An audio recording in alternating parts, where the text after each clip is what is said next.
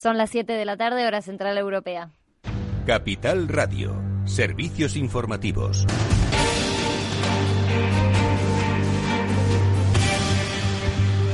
Muy buenas tardes. Andalucía ha decretado el toque de queda para Granada y ha fijado restricciones para dos millones de personas. La ciudad andaluza tiene una media de 966 casos cada 100.000 habitantes, cuando el umbral fijado por el gobierno para adoptar medidas está en 500. El toque de queda se aplicará en 30 municipios de Granada y será desde las 11 de la noche hasta las 6 de la madrugada, una decisión que está pendiente del aval del Tribunal Superior de Justicia de Andalucía. Hoy además se ha reunido el Consejo Interterritorial de Sanidad y se espera que haya novedades de restricciones para todo el país, especialmente para Madrid a las 19.30 en tan solo 30 minutos, media hora, el ministro de Sanidad, Salvadorilla, la ministra de Política Territorial, Carolina Darias, y Fernando Simón, el director del Centro de Coordinación de Alertas y Emergencias Sanitarias, darán una rueda de prensa conjunta en la que darán a conocer las decisiones que se han tomado en la reunión de esta tarde. En otras noticias, ha fracasado la moción de censura a Pedro Sánchez presentada por Vox. El partido de extrema derecha, presidida por Santiago Abascal, solo ha conseguido el apoyo de los 52 diputados de su grupo. El resto de partidos de la Cámara Baja, incluido el PP, han votado en contra tras dos jornadas de debate sorprendentemente sereno en las formas, vistas las sesiones de las últimas semanas en el Congreso, pero también tremendamente duro en el fondo. El candidato Abascal ha obtenido el resultado más pobre de las cinco mociones de censura que se han presentado en las cuatro décadas de democracia. También tenemos eh, datos económicos. La pandemia ha disparado la deuda pública a un récord de 1,3 billones en agosto. La deuda del conjunto de las administraciones públicas alcanzó en agosto un nuevo récord al situarse en más de 1.200.000 euros, lo que supone un incremento de 7.300 millones con respecto a julio, el 0,6% más. En clave empresarial, IAG ha adelantado que ha perdido 1.300 millones de euros en el tercer trimestre la compañía ha presentado sus resultados preliminares una semana antes de lo esperado y ha anunciado pérdidas en el tercer trimestre de 1.300 millones de euros por las restricciones a los viajes por el coronavirus. Eso le obliga a rebajar aún más su perspectiva de capacidad para el resto del año. Prevé ahora que no sea superior a un 30% en comparación con el año pasado. Vamos a escuchar el análisis del director de ATL Capital, Álvaro Blasco, que se ha referido a una eventual necesidad de ayudas y bueno, pues no descarta que en algún momento, que yo creo que todavía puede estar lejano, ¿no? Pues tenga que acudir a solicitar algún tipo de ayuda. Eh, vamos a ver con eh, esta ampliación de capital eh, que ha conseguido, la liquidez se ha elevado por encima de los 9.000 millones y le debería permitir en principio tener el oxígeno necesario para no tener que pedir ayudas. También Bankinter ha presentado resultados, ha ganado un 50% menos en los primeros nueve meses del año hasta los 220 millones de euros, principalmente por las provisiones realizadas por el coronavirus. La entidad ha destinado 51 millones de euros a esas dotaciones en el tercer trimestre del año. Y ahora vamos a ver qué están haciendo los mercados financieros. Claves del mercado. Miramos al mercado americano, está en tono mixto porque tenemos al Dow Jones, sube un 0,16%, está en 28.253 puntos. El Nasdaq 100 está en negativo, 0,40% abajo y el S&P 500 sube un 0,12%. Recordamos que el IBEX 35 ha terminado la jornada en negativo, un 0,22% abajo.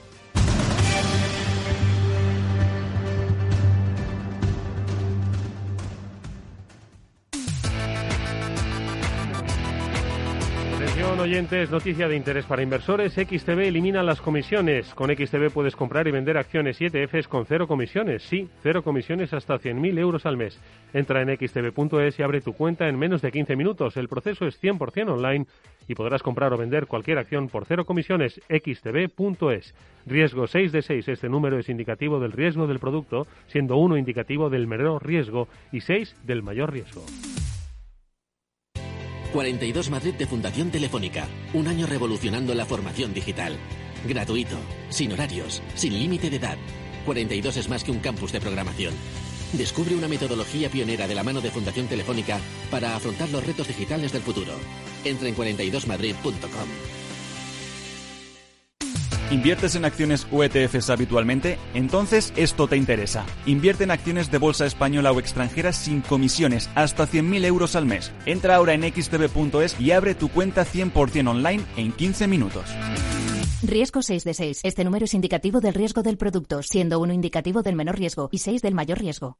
Si estás pensando en comprar una casa, entra en cuchabank.es y accede a nuestra oferta hipotecaria. Cuchabank, el banco de tu nueva casa. Después del trabajo, After Work, con Eduardo Castillo, Capital Radio.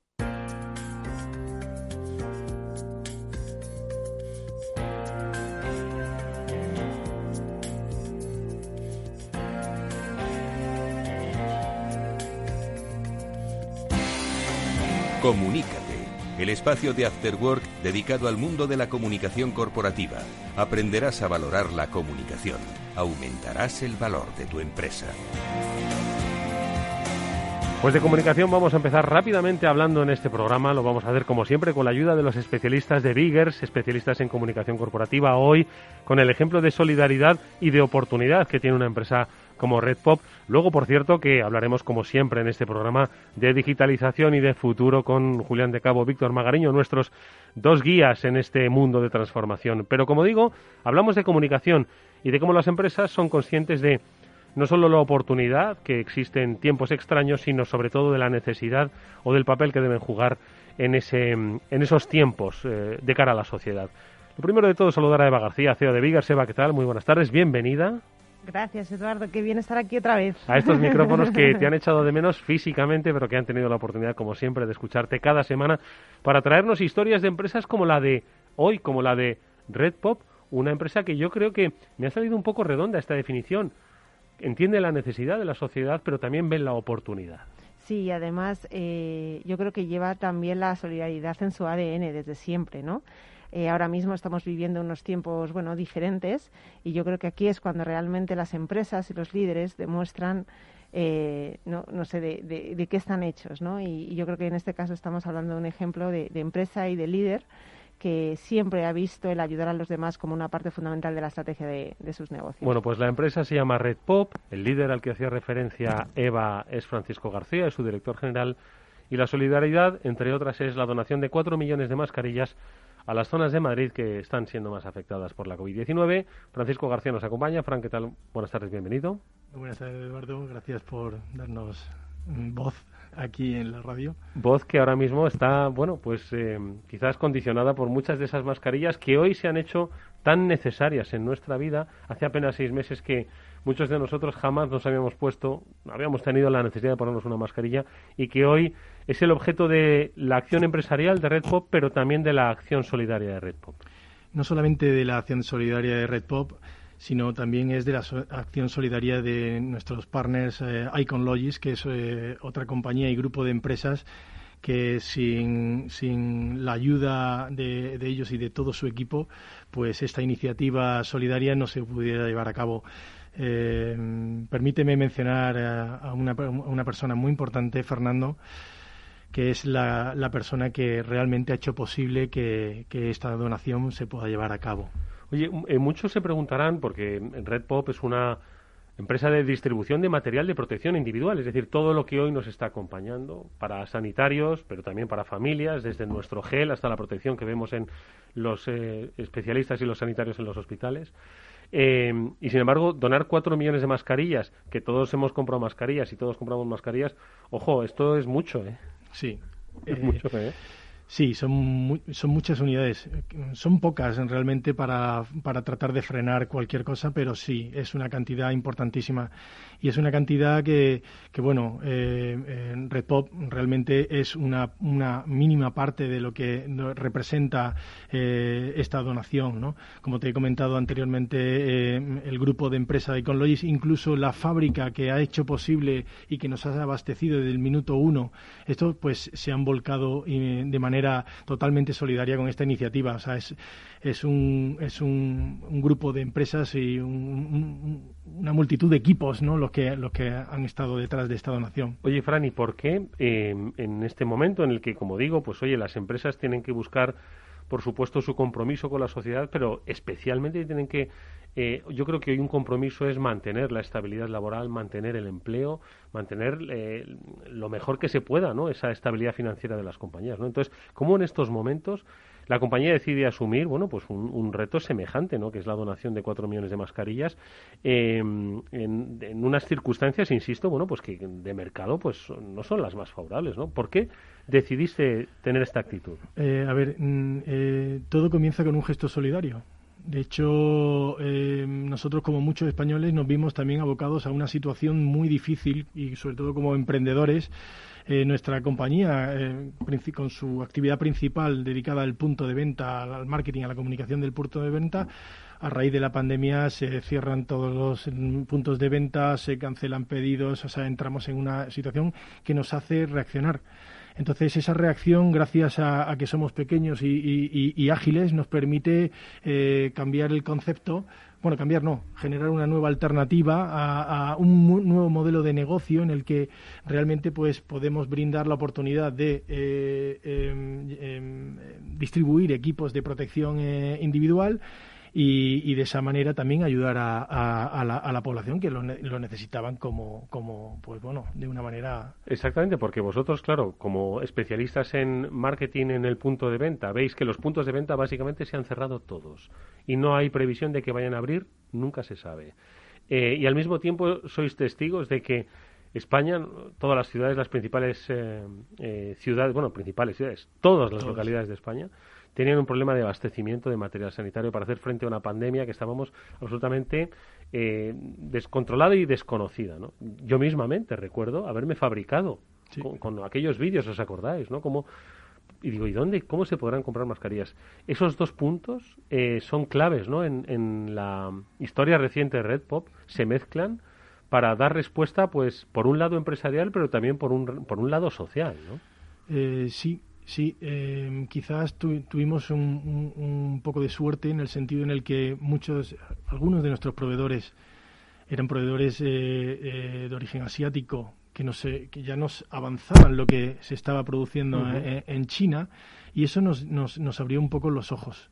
De hecho, recuerdo que nosotros viajábamos en febrero, a principios de febrero nosotros ya viajábamos con mascarilla por Europa. Pero con vuestro negocio original, claro. Con nuestro negocio original, entendiendo que se iba, se iba a producir que algo, pasaba. y, empezamos ya a, interesarnos por mucho, por, por, los modelos, por los tipos, por cuánto, cómo, eran y tal. Es más, también tenemos un referente de mi familia que es eh, farmacéuticos en su mayoría, y de repente se notaban que estaban des, eh, desabastecidos de las, farmacias era todo, como una tormenta perfecta que se venía que se venía encima y entonces bueno pues lo que digo no como emprendedor eh, con la agilidad de, de, una empresa muy pequeña y mm. con la cobertura y el backup de Icon Logic en su extensión y experiencia en cuanto a cadena de suministro, abastecimiento mm. y en los mercados asiáticos sobre todo, pues es cuando de alguna forma pues le damos forma este proyecto que hoy en día es un proyecto eh, sólido, eh, con un modelo de negocio que, del, que nos enorgullecemos porque viene de una necesidad eh, realmente de, una, de un gesto de solidaridad y que bueno pues poco a poco pues estamos dándole forma. Eva. La verdad es que es un proyecto muy bonito sobre todo porque nos encontramos también ante una realidad social, es decir, aquí evidentemente eh, ellos reaccionan y se reinventan dentro de una situación de crisis y encuentran un producto que empieza a tener una demanda exagerada. A partir de ahí, no es solo el suministrar el producto, sino que tenga sentido, el para qué, es decir, para qué estamos desarrollando todo esto. Y la respuesta al final es para ayudar a la gente.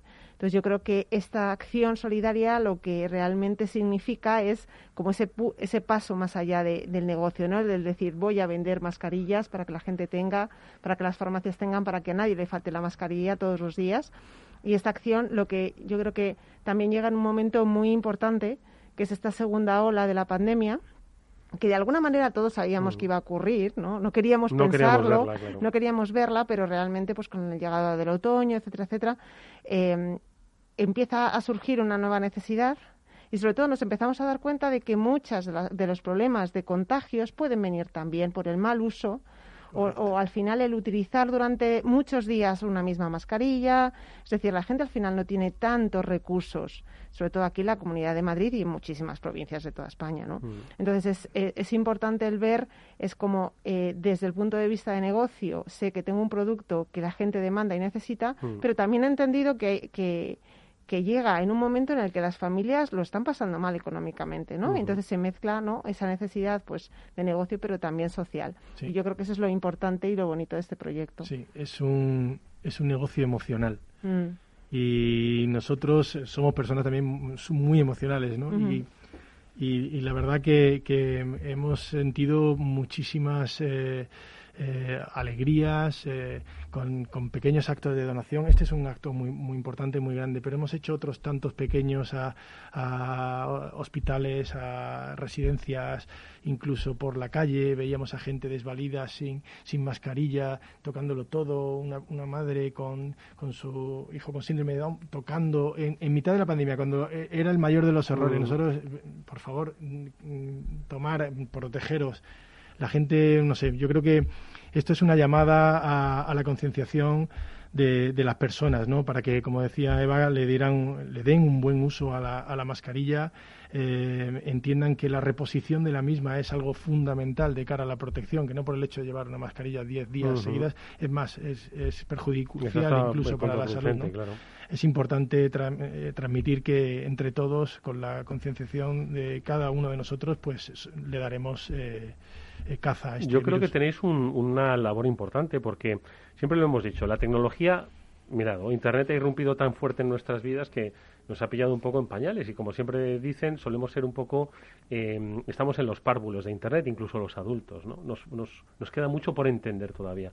Esto de las mascarillas creo que nos ha pasado igual, creo que ha sido tan, tan rápida su, su entrada en nuestras vidas que no somos, no tenemos cultura de mascarilla, no sabemos si una mascarilla dura puede, la podemos llevar 10 días, y para qué sirve, para qué no sirve. Y creo que por eso vuestra labor va a ser muy importante, porque al final esto va a estar con nosotros, nos guste o no, durante mucho tiempo. Sí, desgraciadamente, efectivamente, va a estar mucho tiempo.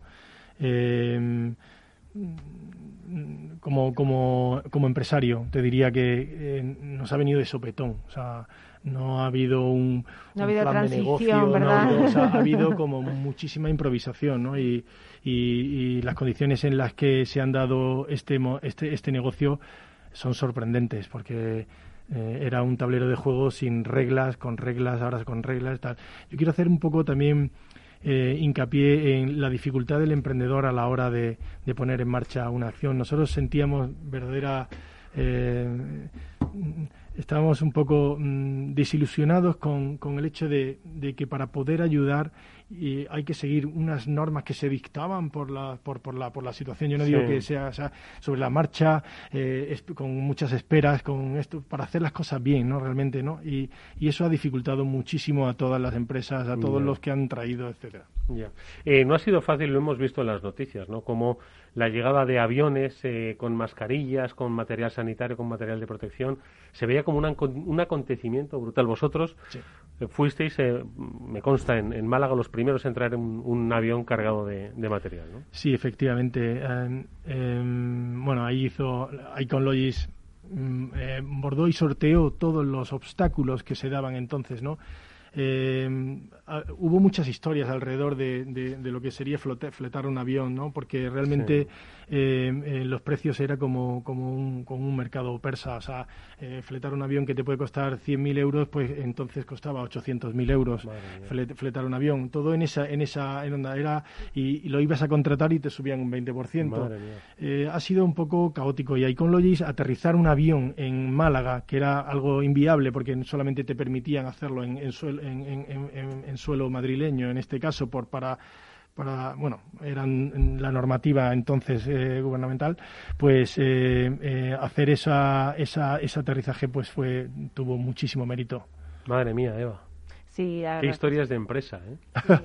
historias de empresa y de personas, ¿no? Y, de que al final parece que, esto fue hace tres o cuatro años, ¿verdad? Y fue hace cinco meses. Hace cinco meses. Y cómo ha ido cambiando la realidad y cómo, eh, porque en aquel momento es verdad que se necesitaban mascarillas, sobre todo para la gente que podía salir de casa, pero el resto estábamos todos metidos en casa. El problema fue cuando nos dejaron salir, ¿no? Y entonces la gente, pues al no encontrarse mascarilla, pues directamente no se las ponía. Sí. Y entonces mm. eso quizás hizo también que, el problema se... Es que es lo que dice Eva, parece que esto fue hace cinco años, ¿no? Pero hace en verano había localidades donde la mascarilla no era obligatoria. de hecho, cuando abrieron, yo me decía, pero vamos a ver, ahora está poniendo la Comunidad de Madrid que es obligatoria la... Y yo me acuerdo que había ciertas localidades donde la gente ya de forma responsable se ponía la mascarilla, ¿no? Entonces yo creo que al final esta crisis también es, eh, nos está demostrando em, que los políticos van por un lado y la ciudadanía va por otra. Los y que realmente están más despegados de la realidad. Claro, y que si tú a mí no me vas eh, a ofrecer mascarillas a nivel o, productos que yo necesite para gestionar esta crisis y para salvar mi salud y la de mi familia, ya hay empresas y sobre todo las pymes, que yo vuelvo a poner en valor el trabajo de las pymes durante esta crisis, cómo no hemos tenido ayuda de muy, de muy poquita gente y cómo hemos salido todos adelante y cómo estamos pensando en la gente y la gente está pensando en nosotros también. Entonces yo creo que aquí ha habido, eh, hay como diferentes direcciones, ¿no? Entonces eh, la gente de hecho valora todas estas iniciativas, las pone en valor y de alguna manera también las comunica y las, y, las comparte. ¿no? Pues son cuatro millones de mascarillas las que Red Pop y Icon Logist van a, están distribuyendo con la ayuda de Cáritas, Cruz Roja Española, Fundación Lares, la Federación Regional de Asociaciones Vecinales de Madrid y Hermanas Hospitalarias de Madrid eh, estas mascarillas, mascarillas solidarias, son muchos millones de mascarillas solidarias, para aquellos eh, más desfavorecidos, para aquellos que, ojo, eh, como nosotros también están sufriendo y mucho la pandemia, quizás no tienen el acceso. Es una iniciativa de Francisco García, su director general, al que le damos la enhorabuena por pensar, por pensar en todos ellos y sobre todo por hacer empresa, porque haciendo empresa, Fran también se, se contribuye al futuro de nuestro país que lo, que lo necesitamos. Permíteme, Eduardo, también eh, hacer eh, especial mención a, nombres propios de esta iniciativa, ¿no? Elisa, Leli, eh, Lucky, Paloma, Marta, mucha gente que ha dado todo para poder llegar a esta, a esta iniciativa. O sea, hay un equipo de personas. A todos ellos, muchísimas gracias. Gracias, Fran. Gracias, Eva. gracias. a todos. Gracias, Eduardo.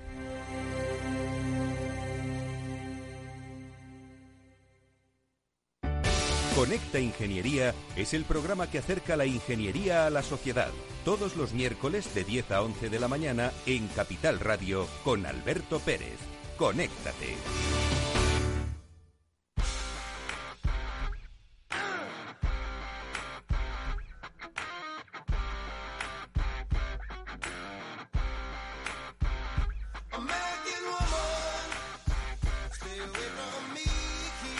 Eduardo Castillo en Capital Radio, After Work.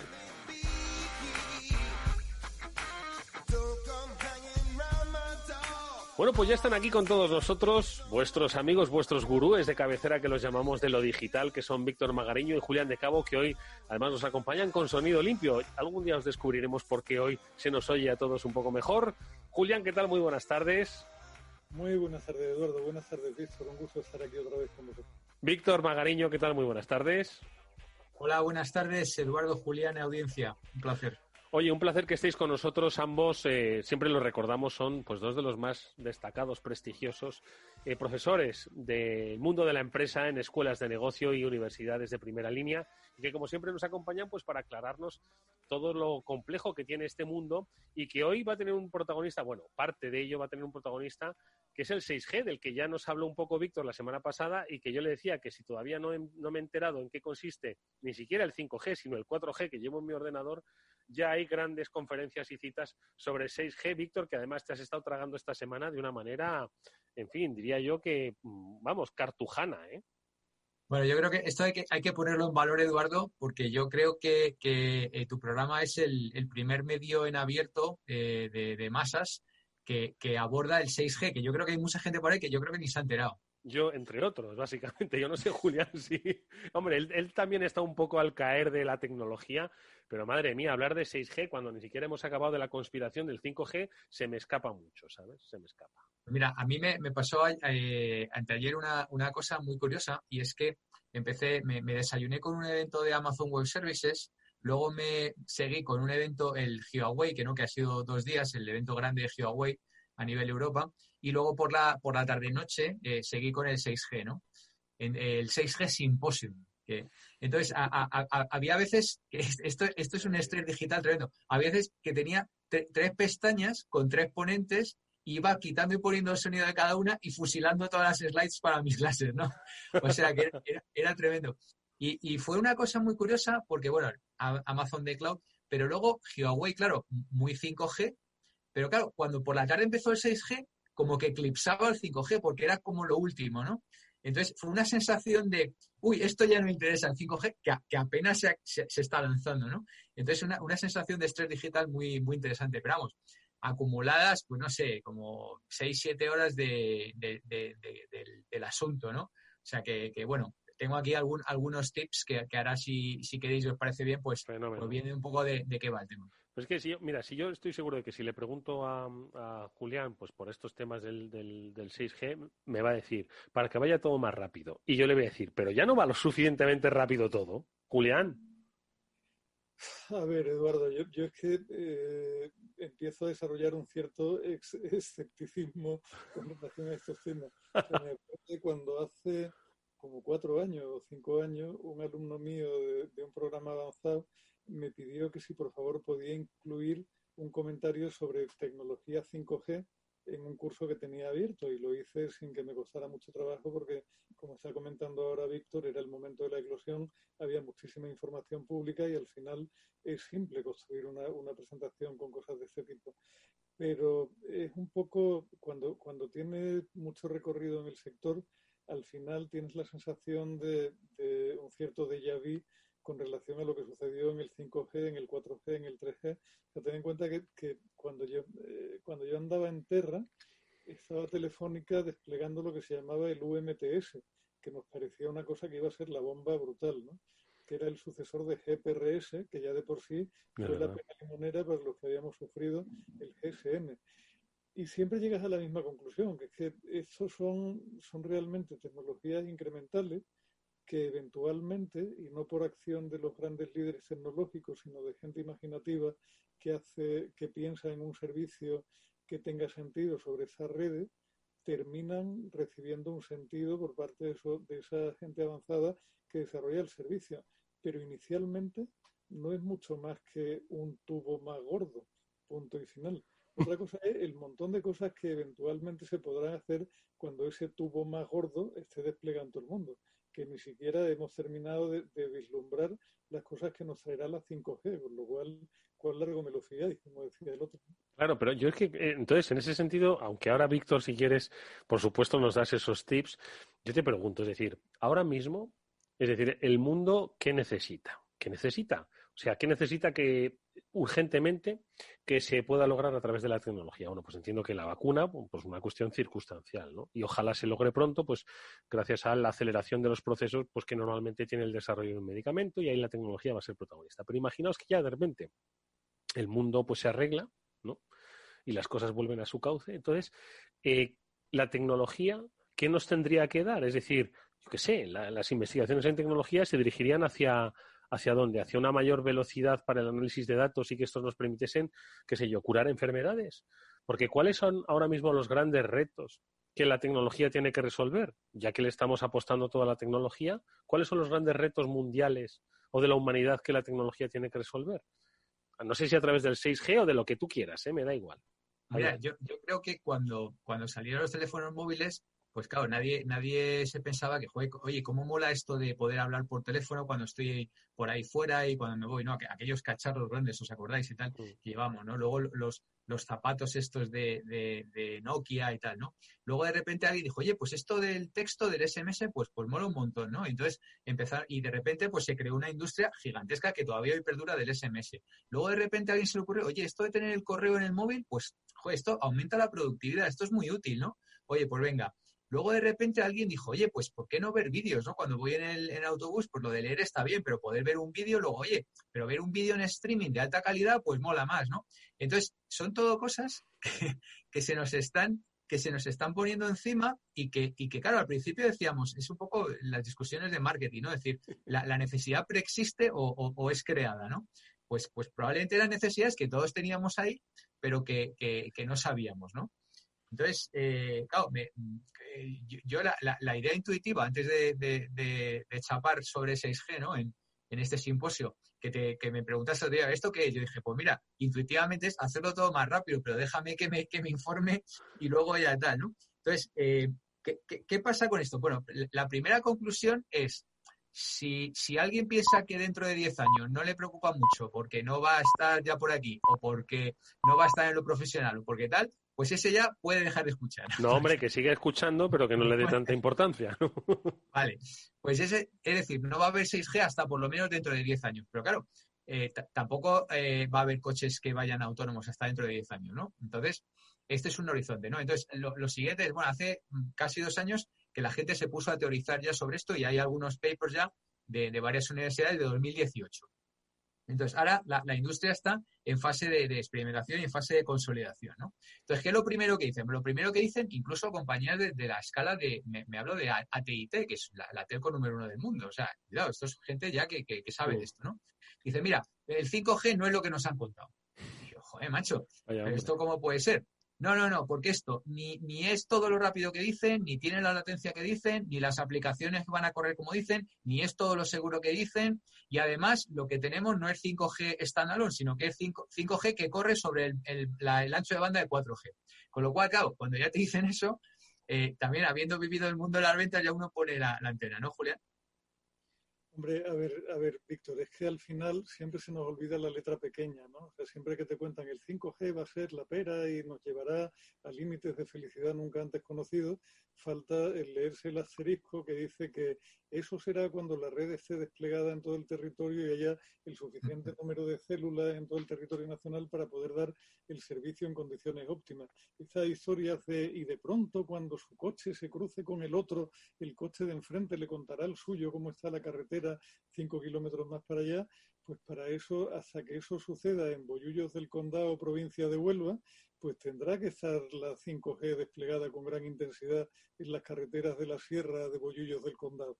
Pequeño detalle sin importancia, es decir, que, que mi coche reciba del coche de Víctor cómo está el otro tramo de Castellana, pues ya me está diciendo el GPS que está atascado y que me importa un pito, no sé. Al final, yo, yo, creo que el, el, gran reto no está en el, en el, crecimiento exponencial de la tecnología, que eso es algo que para cualquiera que sepa lo que es la ley de Moore va de suyo, como diría el otro, sino el, el gran reto está en el talento, Eduardo. O sea, donde de verdad está el reto está en, en que la gente con talento desarrolle servicios que saquen partido de esa tecnología, hmm. que, que finalmente hacen que la gente consuma esa tecnología. La gente no consume fibra óptica porque le mole tener 600 megas. La gente consume fibra óptica porque es que hay que ver lo mal que se ve Netflix y lo bien que se ve cuando un ratito coge buena señal. Qué gusto da verlo en alta calidad, con lo cual vamos a cambiar el ADSL de una puñetera vez por algo más rápido. No es, o sea, es la discusión del huevo y la gallina, siempre, ¿no? Permanentemente. Sí, hablando del tema de más rápido o más lento, yo ya, ya le podemos poner cifras, ¿no? 5G eh, aparentemente, eh, esto que decía Julián de Boyullos es bien, porque eh, puede ser entre 1 y 10 gigas por segundo. ¿Vale? Entonces ya le ponemos un número. Entre 1 y 10, claro, esto, 1 es 1 y 10 es 10 veces más. Pero bueno, esto a Boyullos empezará por 1 y luego ya llegará a 10 en algún momento. Bueno, pues esto del 6G ya es entre 1 y 3 teras por segundo. Cuidado. Entonces, claro, el tema es, ¿cuál es la app que necesita entre 1 y 3 teras por segundo? Sí, supercomputación, lo que hablabais el otro día, ¿no? Básicamente, ¿no? La capacidad. El sexo en grupo en realidad virtual no se me ocurre. pues mira, Julián, ahí la has dado, macho. Ahí la has dado porque una de las cosas que es realidad extendida realmente inmersiva. Es una, o sea, realmente inmersiva. a ver, Víctor, que no lo, no lo he dicho por, por pitorrearme de nadie, ¿eh? o sea, que lo he dicho perfectamente consciente de lo que te decía. Hoy día no, nos mandan una realidad fraccionaria, que es la realidad visual, con algo de apoyo de audio, que comprimido ocupa una fracción de lo que, de lo que es capaz la fibra óptica de transportar hoy cuando te metes en temas de realidad virtual plenamente inmersiva, lo que tienes que hacer es mandar información para los sensores que tienes por todo tu cuerpo y eso abulta muchísimo más, es más complejo y requiere de más ancho de banda, pero ¿Cuándo nos vamos a andar enchufando cosas de ese tipo con lo bonito que es que la puesta de sol esté pasando fuera? No lo. Igual, igual, yo creo que, que igual habrá algún imbécil que invente la puesta de sol virtual y se conecte a ella pagando encima por uso, pero yo francamente prefiero irme a Chiclana a verlo. hombre, igual el que no puede ir a Chiclana, Julián, sí que la paga, pero eh, es cierto, que has, has dicho una reflexión muy importante, ¿no? la tecnología está ahí y, antes nos, bueno, que sepan los oyentes que Julián nos ha enseñado un zapatófono a los que ha hecho referencia Víctor. Efectivamente, a alguien se le ocurrió y alguien sacó, sacó provecho de eso que era más grande que un male... Madre mía, pero si es más grande que la llevaba el santo, el que llevaba el santo. Bueno, ya se lo enseñaremos a los oyentes en alguna otra ocasión. Es cierto que lo que se necesita aquí es talento para encontrar que con, con eh, el despliegue que hay en Bollullos del Condado, pero también las apuestas que hay, por otro lado, por 6G, pues se encuentra ese, eh, digamos, eh, el, punto medio en el que resulta útil la tecnología pues para el de Bollullos del Condado y también pues para el que necesita 6G, ¿no? Pero claro, aún así me sigo haciendo la pregunta, es decir, imaginaos con todas las capacidades que va a haber una realidad, me, me he apuntado aquí, realidad inmersiva, ¿cómo lo has llamado, Víctor? Verdaderamente inmersiva una realidad verdaderamente inmersiva. El tema de los hologramas, esto que vimos en la Guerra de las Galaxias ya en el año mm. setenta y pico, tal, mm. eso. Vale, sí, eso, eso está bien, pero quiero decir, bueno, yo no, tengo el talento suficiente como para saber cómo puedo mejorar la vida de, de la sociedad a través de hologramas. Sí, lo, sí, a través de la telefonía, a través de la conectividad, a través de unir personas, a través de agilizar procesos, eh, del delivery, pues esas cosas pues han cambiado la vida, pero el holograma no, no, no sé ahora mismo cómo nos va a cambiar la vida mejor. Es decir, sí, virtualidad en los eventos, puestas de sol pues, para gente que ve oscuridad, no lo sé. Mira, Eduardo, hay, hay una cosa que también eh, cambia el 6G, que lo, claro, ahora me he puesto a estudiar, porque claro, una cosa es lo que te cuenta y otra cosa, luego tienes que investigar tú por tu parte. Y al final descubres cosas. Y luego nos lo cuentas en el programa. Por eso es la cadena es perfecta. Lo, importante es, ya te digo, la, curiosidad a mí me parece una, de las cualidades que, yo admiro en, las personas y intento también desarrollarla. Mira, hay una cosa que igual os gusta más, eh, que es eh, el número de dispositivos que pueden estar conectados por kilómetro cuadrado. ¿Vale? Pues estás, estás hablando de un crecimiento de llegar a 10 millones de dispositivos conectados por kilómetro cuadrado. Claro, esto ya no son personas, esto ya son el Internet de las cosas, ya son dispositivos, ya son eh, pues, pequeños sensores, etcétera. Eso es el Internet de las cosas en Singapur, que es el único sitio donde hay densidad de población para meter tan, tal mogollón de cosas en tan poco espacio. Bueno, el, caso es que eh, dicen que ahora mismo somos eh, entre 8 y 9 mil millones de personas, pero que hay un potencial de conectar hasta 500 mil millones de cosas. Entonces, ahí es donde posiblemente el, 6G y, lo que pueda venir, pues puede tener un sentido. Estás hablando de, conectividad, pues por supuesto ya, no, ya de dispositivos, sino también poder tener conectividad eh, entre cerebros. Incluso se habla de conectividad entre órganos de tu cuerpo. Eh, se habla de, tener conectividad en las mesas, en, las ventanas, en los espejos, en, en, los objetos, ¿sabes? Unas cosas increíbles. Julián. Yo, vamos a ver, Víctor, sí pero si tiras de hemeroteca y te vas para atrás, de verdad, perdóname, que debo tener el día muy escéptico, pero si tiras de hemeroteca y vas para atrás, una de, las predicciones, de las pocas además, tan rotundísimamente fracasadas en torno a la tecnología 5G y la 4G, fue el número de dispositivos de que iban a estar conectados en Internet de las cosas. ¿Y por qué ha fracasado esto? Pues yo creo que, esencialmente porque no hay tanta necesidad hoy de conectar tantos chirimbolos que, que requiera de una conexión de alta velocidad de forma autónoma. O sea, las cosas de momento no interactúan entre sí de una forma sencilla y transparente, sino que lo suelen hacer a través de un usuario y para la interacción de las cosas normalmente con una tecnología tan pobre técnicamente y tan limitada como es Bluetooth, que va por una especificación muchísimo más baja que, que cualquier Wi-Fi o que cualquier 4G o 5G en cuanto a prestaciones, vas que te mata. O sea, yo de las veces que más cosas tengo conectadas a la vez posiblemente es cuando vaya en moto, que se conecta la moto con el móvil, con el casco y con el teléfono y con el GPS. Y aún así se arman un lío de vez en cuando, me dan ganas de bajarme y pegarle a Siri, que no puedo hacer porque no es un holograma. O sea, si en algún momento Siri fuera un, holograma al que yo pudiera sacudir, eso me aportaría bastante. Pero hoy por hoy y se estresaría.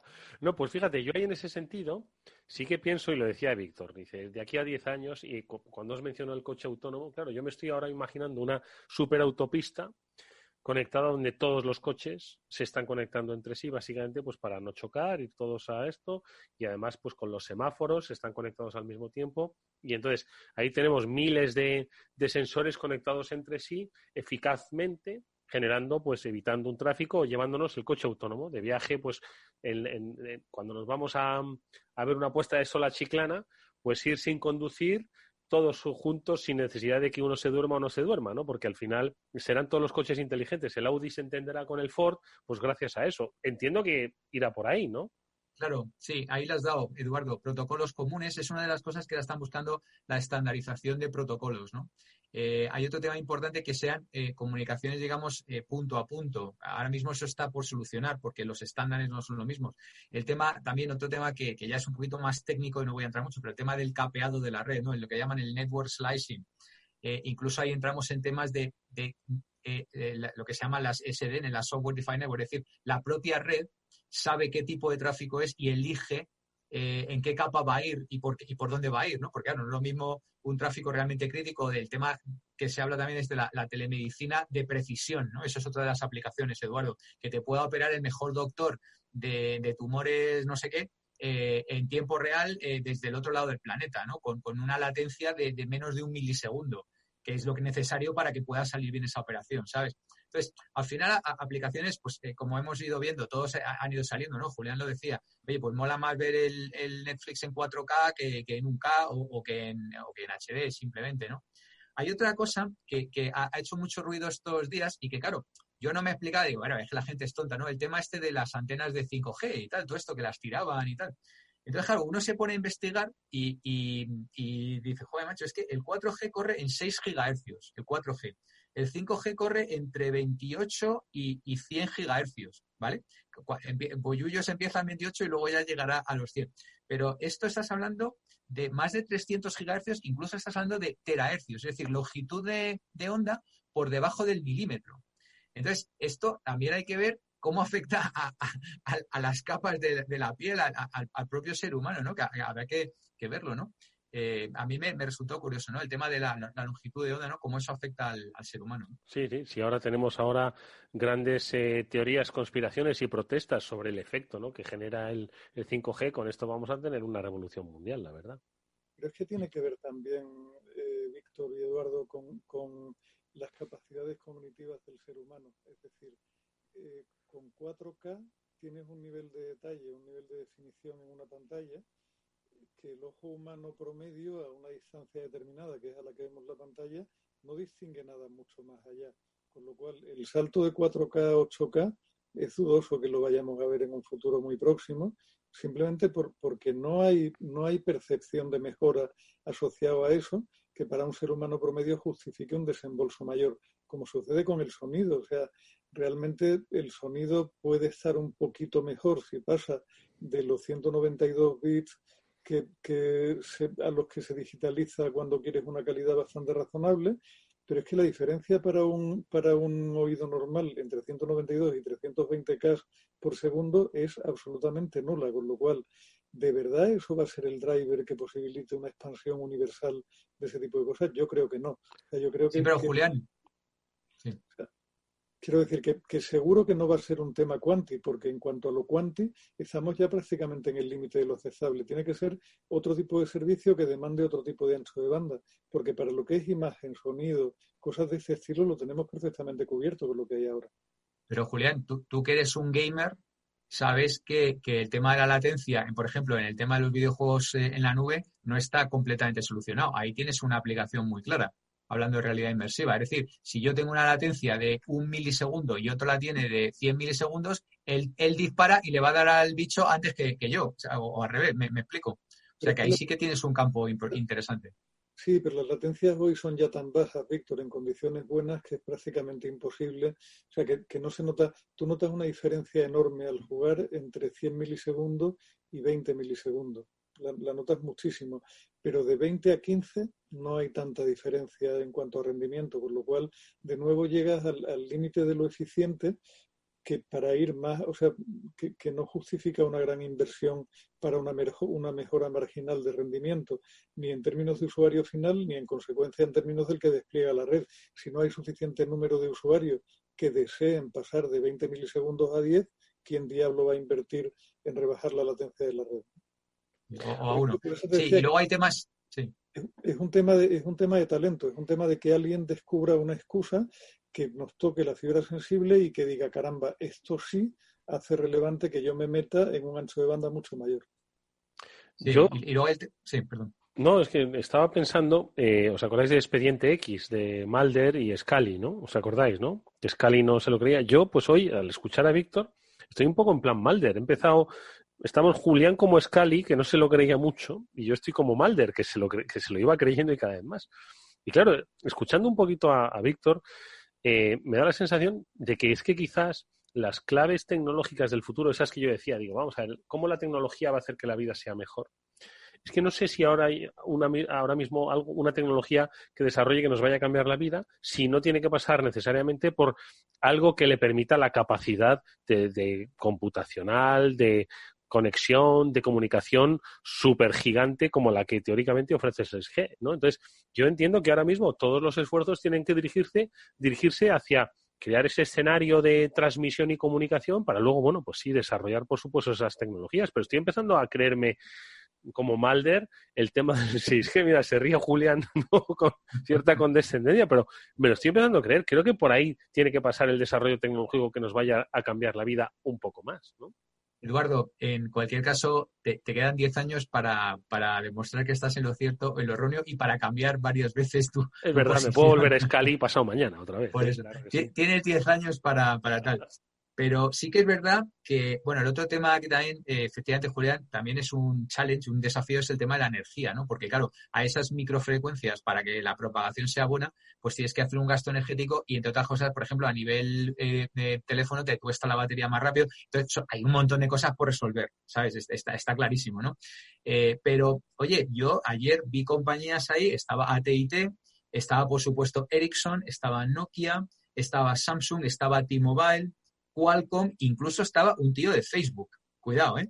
¿eh? y todos hablando con mucha propiedad, había siempre al final los tres o cuatro monotemas donde todos coincidían, pero lo que está, y luego muchísima gente de universidades, de además de universidades, pues eso, el MIT, Northwestern y tal, o sea, es decir, esto hay, aquí en España, bueno, me imagino que habrá un poco de todo, pero aquí, mientras aquí estamos estudiando el sexo de la rana verde o el comportamiento machista del lagarto azul, pues por ahí están haciendo investigación que va a cambiar realmente el, mundo de los próximos años. Que, cuidado, ¿eh? no, no, quiero, no quiero caer en el simplismo, ¿vale? Pero, pero sí que es verdad que, había un montón de académicos ya con un montón de papers encima de la mesa y, claro, esto, esto es lo que... Y ninguno era español ninguno era una universidad española, había un tío de Japón, un tío, de China, muchos en Estados Unidos, pero ninguno era español. Y bueno, sí, afortunadamente alguno era europeo, el de Nokia estaba en, Finlandia y el Ericsson también. Pero, pero bueno, yo creo que me, resultó interesante, ¿no? Ver cómo, cómo, la gente se empieza a mover muy temprano. ¿Con cátedras casualmente patrocinadas por algún fabricante, Víctor, o eran académicos? Eh, solo salía el eslogan de la universidad solo salía el eslogan de la universidad. Los obviamente que detrás tiene que haber dinero. No, a ver, que no lo digo con maldad, si yo creo muchísimo en la, colaboración entre la, entre la universidad y la iniciativa privada, por supuesto, y creo que si algo justifica la universidad en el modelo que debería tener, es que, es que ayuden a avanzar a la sociedad, ¿no? Pero que eh, al final yo lo que veo, y de verdad siento, siento tener la tarde escéptica, pero es que la tengo, es que, es que hay una necesidad de la industria de crecer, de evolucionar, de vender algo más allá de lo que ya están haciendo, porque si no, víctimas de la propia ley de Moore cada vez tendrían que venderlo más barato y se irían a hacer puñetas, con lo cual están todos como locos a ver si finalmente, a base de contarle a todo el mundo que el mundo va a cambiar, llega alguien y de verdad lo cambia, aprovechando los picos y palas que vendemos nosotros pero eh, eh, eh, como decían en la primera revolución de Internet, y es verdad, ¿no? en la fiebre del oro los que se hicieron, los que de verdad se hicieron millonarios fueron los que vendieron picos y palas. Eventualmente alguno de los que usó el pico y la pala terminó por hacerse millonario, pero los que van a ganar pasta aquí, pues como siempre, las telco, los fabricantes de equipos que necesitan de ese tipo de excusas para seguir en su carrera en una carrera que es simplemente cuantitativa. Los que van a hacer que, se transforme en cualitativa son los chavales con talento que inventen cosas que hagan que la gente desee estar conectada, no los fabricantes. Si los fabricantes tuvieran suficiente imaginación como para hacer eso, ya lo habrían hecho y ya serían mucho más ricos vendiendo ese tipo de cosas, pero no lo son. Por eso Google no lo inventó Nokia, por eso Facebook no es un producto de Microsoft, por eso Telefónica nunca dio como resultado una Apple. ¿Es así? Eso es una reflexión muy interesante, es cierto. ¿eh? Es cierto. Y mira que estas grandes compañías han intentado hacerse poco menos que transfusiones de sangre, ¿no? Revitalizarse y rejuvenecerse y entender el mercado. Pero yo no sé si por tamaño o porque lo que dice Julián, que es que al final eh, el pequeño es el que tiene eh, capacidad para moverse, como si fuese una culebra, y el grande es que no tiene esa capacidad para pensar y tiene que pensar en, a, mayores, ¿no? Como es el caso de, las grandes compañías, o lo que decía Víctor. Es muy, muy interesante esa, esa reflexión. ¿eh? Luego se hacen grandes. Sí, efectivamente, Eduardo, lo han, intentado de muchas maneras, a través de adquisiciones, a través de contratar personal cada vez más joven, cada vez mejor preparado pero, pero a veces es, es complicado romper con, el, con la cadena de ADN que tienes, ¿no? Ya que tienes un ADN, pues hablábamos hace poco, Walmart y tal, comprando por ahí eh, compañías de e-commerce y ahora metiéndose en temas de, de, computación en el Edge y tal y cual. Y, y, no recuerdo ahora cuál era el otro ejemplo que poníamos que nos sonaba que no, que no pegaba, ¿no? Eh, eh, un negocio digital que lo quería comprar también, pues uno de estos, no sé si era JCPenney o una de estas, ¿no? Entonces, eh, eh, es complicado. Yo, después de haber estado en Google, pues efectivamente, allí mucha gente te achacaba, es que habéis perdido el espíritu startupero y tal. Y me acuerdo una vez en, en un evento me tuve hasta que quitar la chaqueta, ¿no? Porque llevaba una chaqueta sin, sin, ah, sin nada más que una chaqueta de vaqueros y tal. Y dice, no, es que has perdido el espíritu de startupero. Me tuve que quitar la chaqueta y tirarla y arremangarme y tal. Digo, que ya, ya tengo un look más startupero. Porque es, es complicado mantener ese espíritu entrepreneur, ese espíritu, sí, es complicado. Hombre, que ten, en cuenta, Víctor, que hay una cosa, como doy clase de estas cosas de innovación y tal, a veces te toca contarle a los alumnos que la innovación tiene dos caras. Hay una cara muy bonita que es la de explorar y la de, la de abrir camino nuevo, que esa es muy atractiva y en principio a todo el mundo le suena bien y le apetece y le interesa, pero luego está la otra cara que es la de darte cuenta de que a medida que innovas, parte de lo que siempre fuiste y parte de los activos que tienes y parte de los valores de tu compañía no te sirven para nada en el camino que estás abriendo, con lo cual producen muchísimo miedito. O sea, yo, vale, eh, acabo de meterme, soy telefónica y me acabo de meter en Internet y acabo de descubrir que mira tú por dónde las comunicaciones IP hacen que pierda sentido el tiempo y la distancia como base de la tarificación y que esto nos va a llevar a la llamada universal a coste cero porque va incluido todo en un paquete de datos. Pues por un lado dices, qué maravilla, porque voy a cobrar mucho más al mes, pero por otro lado dices, qué faena tan gorda, porque ya no voy a poder cobrar por tiempo y distancia, y cuando haya un repunte de actividad económica, eso no va a suponer que automáticamente voy a ganar más pasta con ello, ¿no? O sea, todo, todo tiene su cara y su cara B, y renunciar a lo que eres, renunciar a tu propia esencia, renunciar a lo que crees que tiene valor de lo que has hecho durante 70 años, da un vértigo que te muere. Hmm.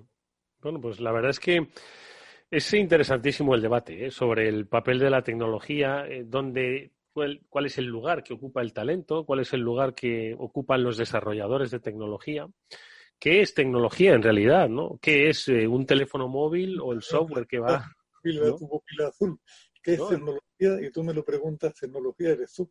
Ya estás como Becker, Eduardo. No, no, que, claro, es que al final la tecnología son tantas cosas. Yo eh, hablaba con, con, los alumnos, ¿no? Precisamente porque tenían que, les he invitado a que escriban un, un relato sobre tecnología, que lo acoten, en fin, que ellos ya, ya sabrán lo que tienen que hacer. Y les, me decían, y, y, pero tecnología? Digo, es verdad, es que tecnología es la rueda, ¿no?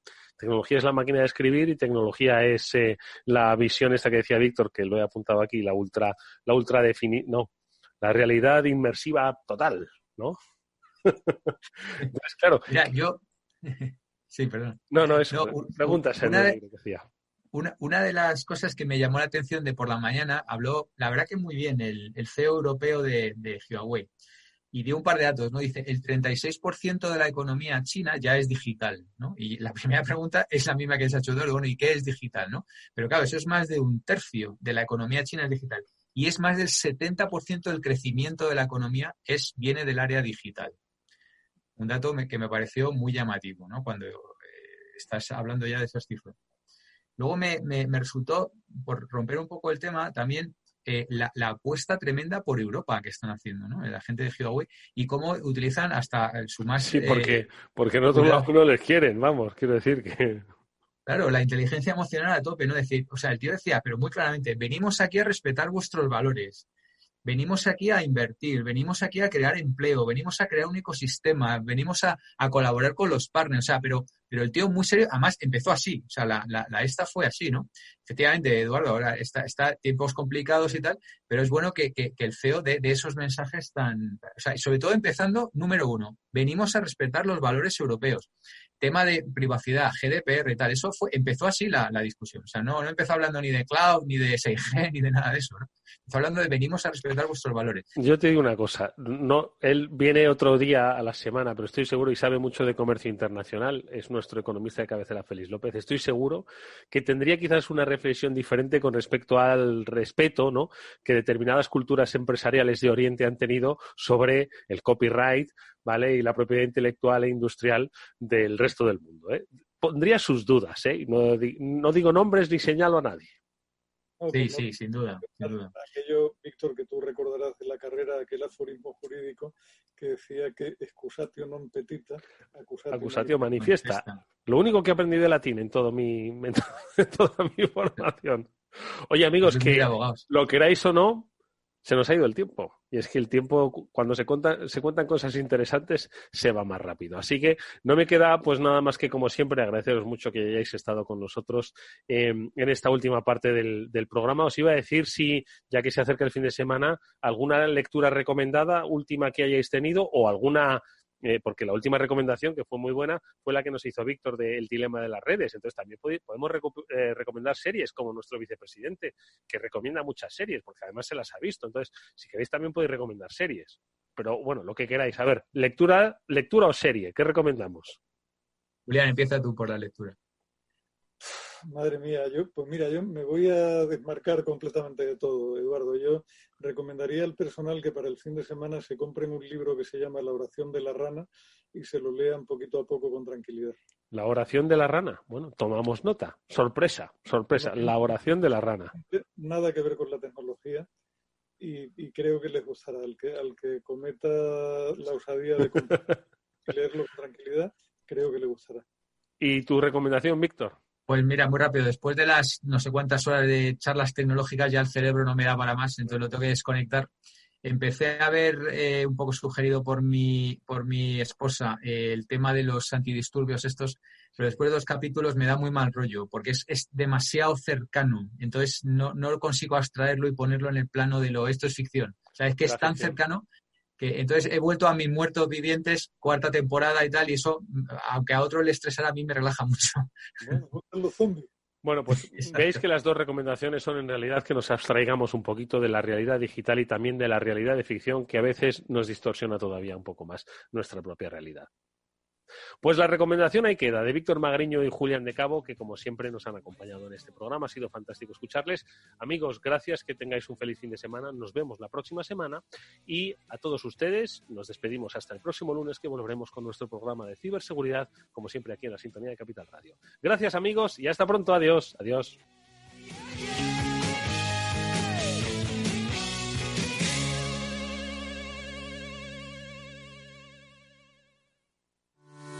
La hora de invertir, la diferencia entre la convicción y la palabrería está en el grado de compromiso que eres capaz de asumir.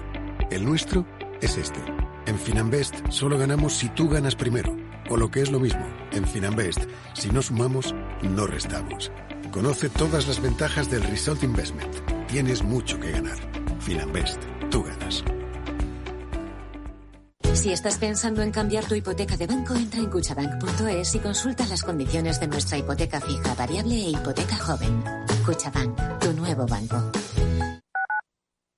Escuchas Capital Radio, Madrid 105.7, la radio de los líderes. Esto te estás perdiendo si no escuchas a Luis Vicente Muñoz en Capital, La Bolsa y la Vida.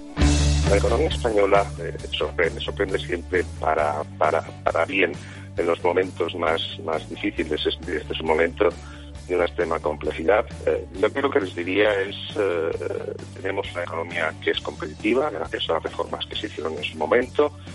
Yo creo, estoy convencido que la economía española pues eh, se votará y volverá a generar empleo con intensidad y volveremos a crecer por encima de la media. Luis de Guindos, vicepresidente del Banco Central Europeo. No te confundas. Capital, la bolsa y la vida con Luis Vicente Muñoz, el original.